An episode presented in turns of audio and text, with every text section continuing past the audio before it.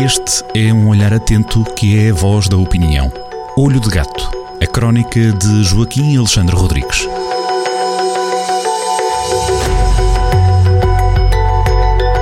Mais uma vez reunidos nesta sexta-feira com Joaquim Alexandre Rodrigues, como costuma acontecer em cada final de semana aqui na Rádio Jornal do Centro, a propósito de nova crónica Olho de Gato. Hoje eh, vamos antecipar a crónica que pode ser lida a partir deste sábado, a crónica Cabeludo em Portugal, é assim que se chama esta crónica que vai poder acompanhar a partir deste sábado, já a crónica 862, assinada por Joaquim Alexandre Rodrigues.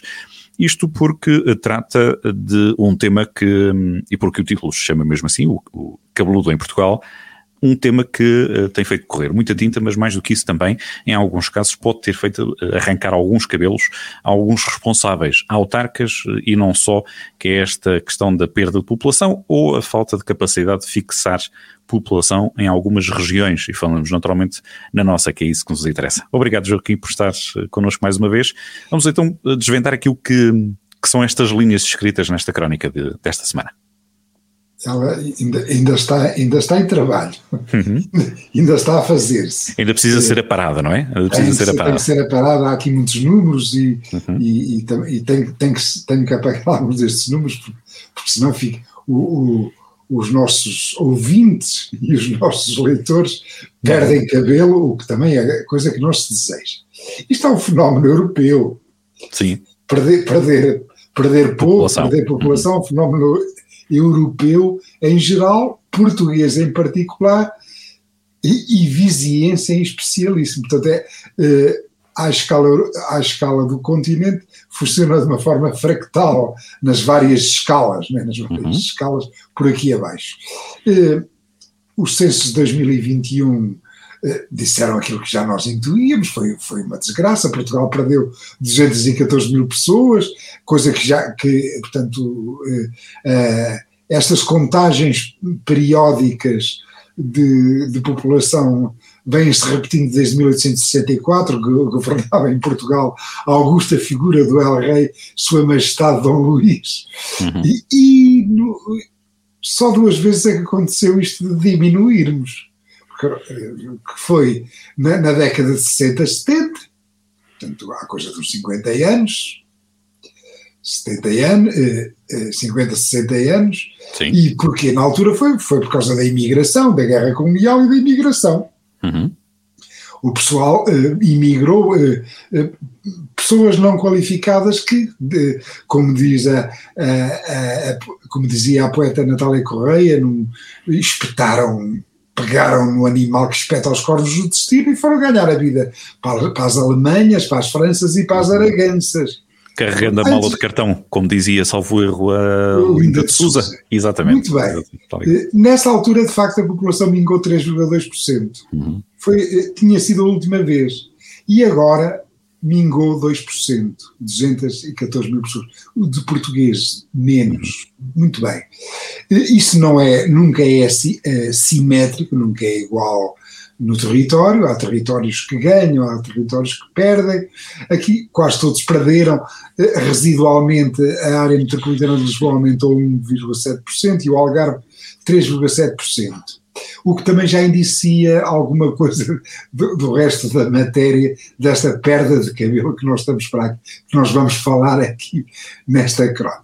Bom, Viseu, eh, eh, terra do interior, ostracizado e abandonado, como, diz, como dizia o gato fedorento Ricardo Araújo Pereira, perdeu também muita gente, os conselhos foram todos aí a 8, 21 conselhos, perderam entre 6,5%, entre 6% a 14%, eh, não vale a pena estar a esmiuçá-los um a um, uh, referir, uh, porque é um contraste muito, muito mau, Taboaço perdeu um em cada cinco habitantes de Taboaço Tabasco perdeu um em cada cinco habitantes.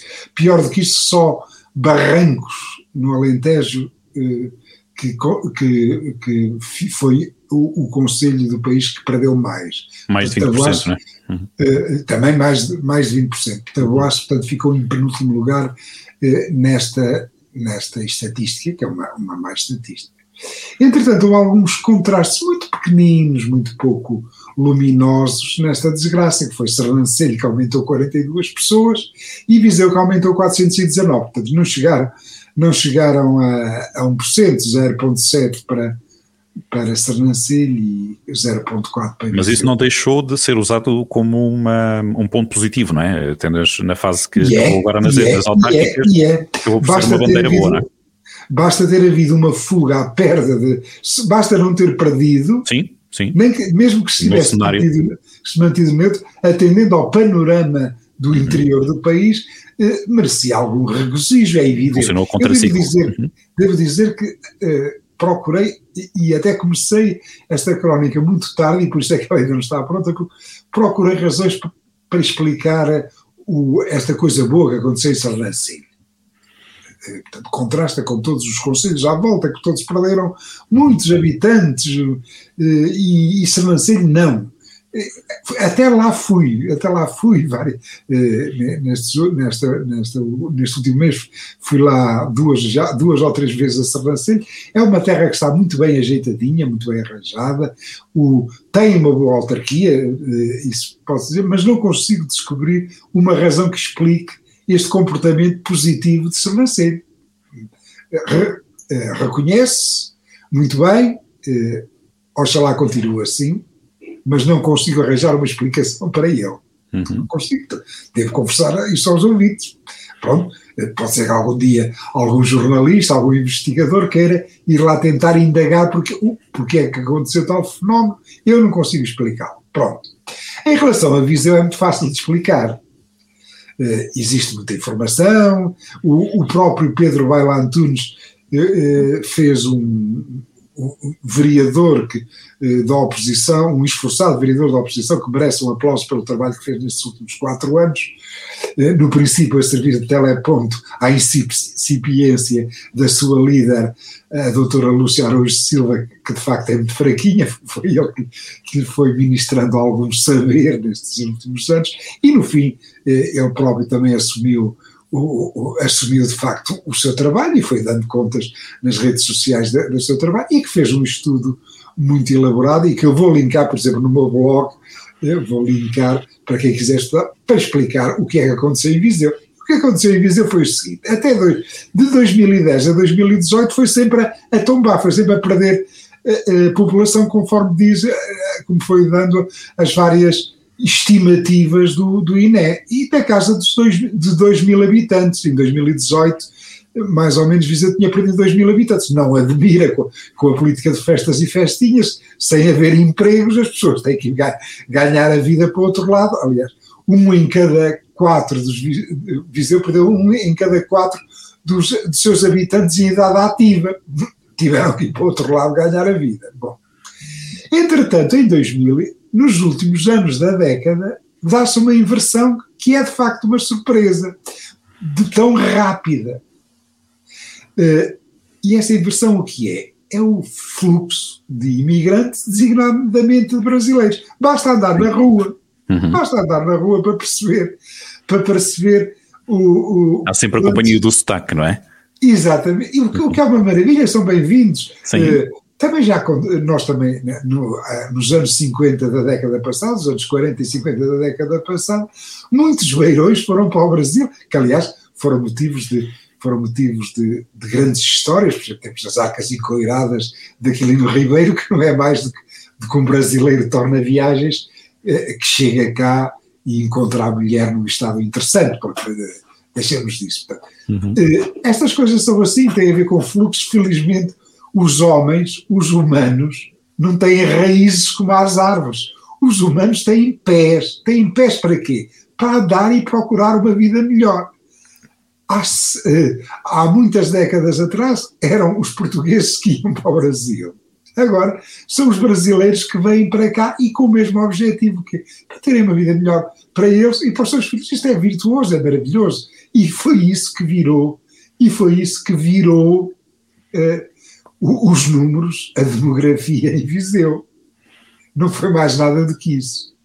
Agora, entendamos, é conhecida algum, alguma política de atração especificamente de brasileiros, por exemplo, em Braga. Uh, Braga quer ser um Brasil, Brasil, Bra Braga, Brasil. Hum. Uh, o, o, uh, há políticas ativas da, da atração, do, feitas pela autarquia, feitas pela Universidade de Minho, de, de, de brasileiros, e, e isso é conhecido.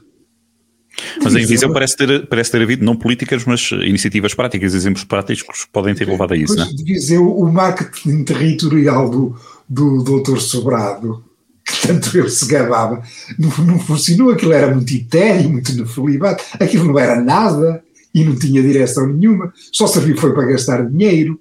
Quem verdadeiramente fez com que pusesse Viseu no mapa de atração dos brasileiros eh, for, foram iniciativas de brasileiros que vivem, designadamente um canal do YouTube do Cabeludo em Portugal, Henrique, eh, eh, de seu nome, que fez, que, que fez explicou a, de uma maneira prática porque é que Viseu era bom, pois, exatamente, fundamentalmente porque a habitação era mais barata, porque, é uma cidade arranjada, que tem bairros novos, que é fácil matricular os filhos, que é fácil a relação com, com, a, com a, as autoridades de saúde para arranjar um, um, médico de família. Portanto, ele foi, ele, ele foi um propagandista de visão extremamente eficaz. Aliás, eu já conheci três ou quatro brasileiros com quem conversei aqui que, que, disseram que vieram para cá porque viram os vídeos do, do cabeludo, que por sinal é careca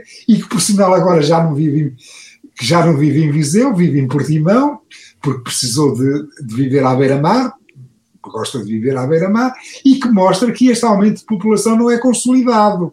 Esta gente, eh, esta gente tem muita mobilidade, precisa de ganhar a vida, e, portanto, eh, eh, com, eh, com festas e festinhas não vamos lá, e, e, e isto deve, merece também reflexão para o futuro. Mas resumindo e concluindo, o PSD, para terminar, a, para terminar esta conversa com, com os caros ouvintes dos nossos, o PSD, o Dr. Ruas até, também, foram uma espécie de cucos a pôr ovos em ninho alheio. Eles não, não contribuíram em nada para este fluxo de brasileiros a Viseu. Nada, zero.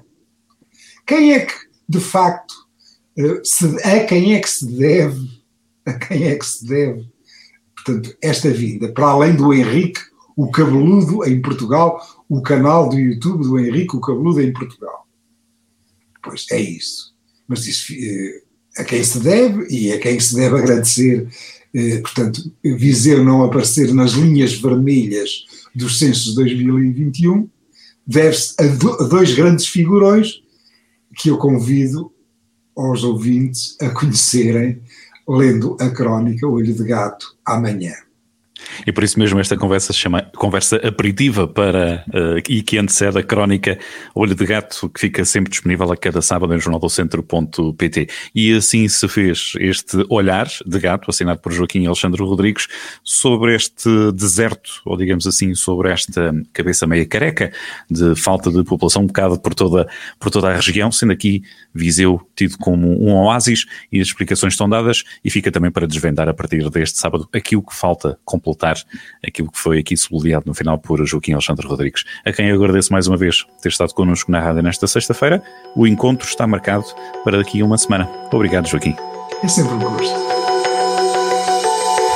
Olho de Gato, a crónica de Joaquim Alexandre Rodrigues, na rádio às sextas-feiras, com repetição nas manhãs de domingo e sempre no digital em jornaldocentro.pt.